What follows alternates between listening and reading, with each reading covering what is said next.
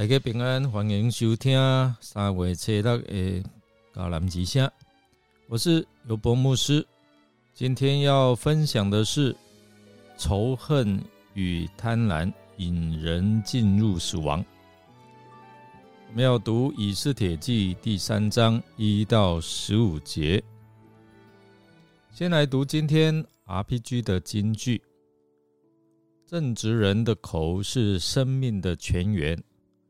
邪恶人的话常逆残暴，憎恨引起争端，爱能遮盖一切过错。箴言十章十一到十二节。近年来，全球各地都发生了许多因为种族、宗教或者是政治因素引发的纷争和暴力事件。然后，这些事件往往源于人对于不同族裔、信仰或者是政见的仇恨或是憎恨，进而引发了争端和暴力的冲突。例如，在美国，黑人社区长期啊，他们会受到种族啊种族的歧视和不公的对待。因此，就会引发大量的社会矛盾和争议。然而，我们看到有一些社区和个人，他们能够以包容和爱心的态度来对待不同族裔和信仰的人们，并且我们看到他们积极推动种族的和谐，取得了很好的效果。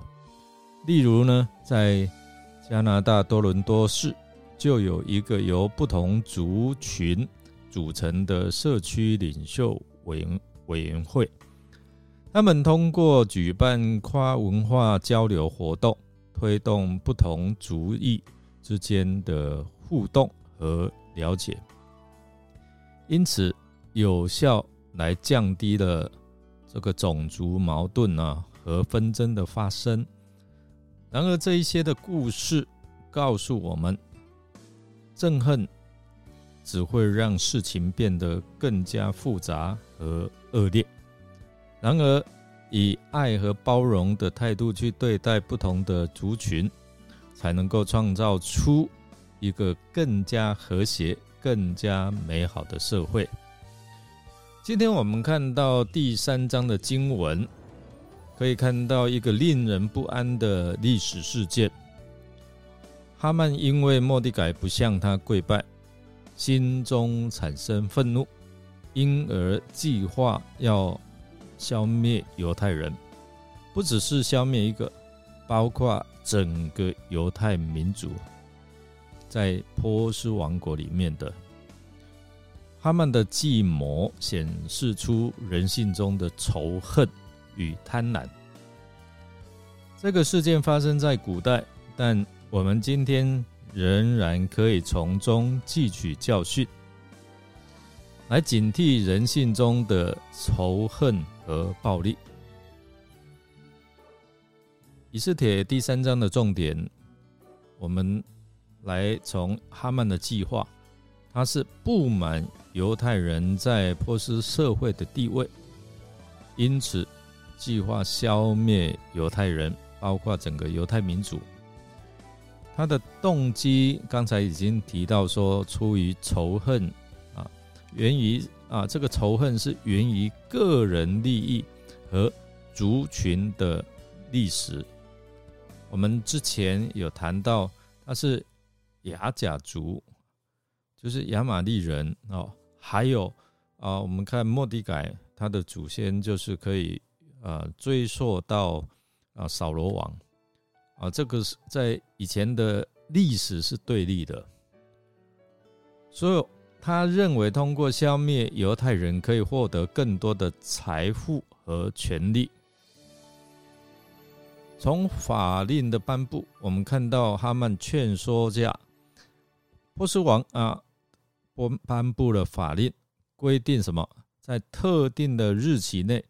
全国所有的犹太人都要被杀害，甚至呢，当苏三城进入慌乱的状态的时候，王和哈曼他们在做什么？他们就正对着啊坐着来相对饮酒。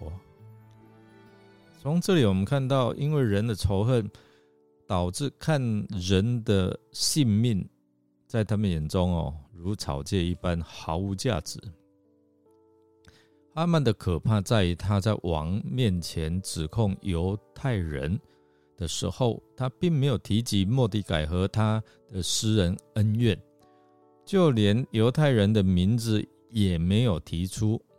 国王的反应也很有趣，非但没有反对，也没有问会被消灭的这一啊族群是哪一组。可见哈曼的捐赠和提出的好处对国王颇有影响力和吸引力。哈曼的仇恨源自呃自己的贪婪和虚荣。他答应说要捐献一万他连德哦，其实他背后有盘算。我如果把这些犹太人都灭绝啊，财产就归于他嘛，他们可以去抢啊。